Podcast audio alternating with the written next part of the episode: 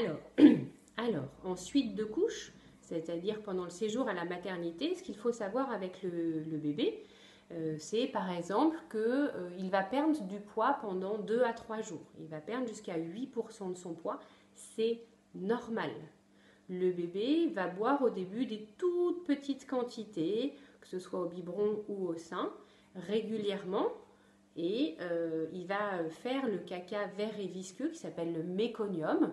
Euh, qui n'a pas d'odeur, qui n'a pas de microbes, qui n'abîme pas les fesses des bébés. Et il faut attendre ces deux à trois jours pour qu'il ait tout évacué. Et à ce moment-là, une fois que le ventre est libéré, le bébé va se mettre à manger, donc beaucoup plus de quantité euh, de biberon, beaucoup plus de tétés. Et là, il va euh, commencer à reprendre du poids et à faire un caca à peu près jaune-orange. Alors on a des termes absolument charmants pour parler du caca, nous les pédiatres. On appelle ça euh, jaune d'or, ocre bronze. C'est chic, hein Et la consistance, on dit grumeleux. Grumeleux, c'est à peu près de l'omelette pas cuite, entre les œufs brouillés et l'omelette pas cuite. Ça, c'est un caca normal. Euh, un caca qui devient blanc, ce n'est pas normal, il faut aller aux urgences. Un caca où il y a du sang, ce n'est pas normal, il faut consulter un médecin.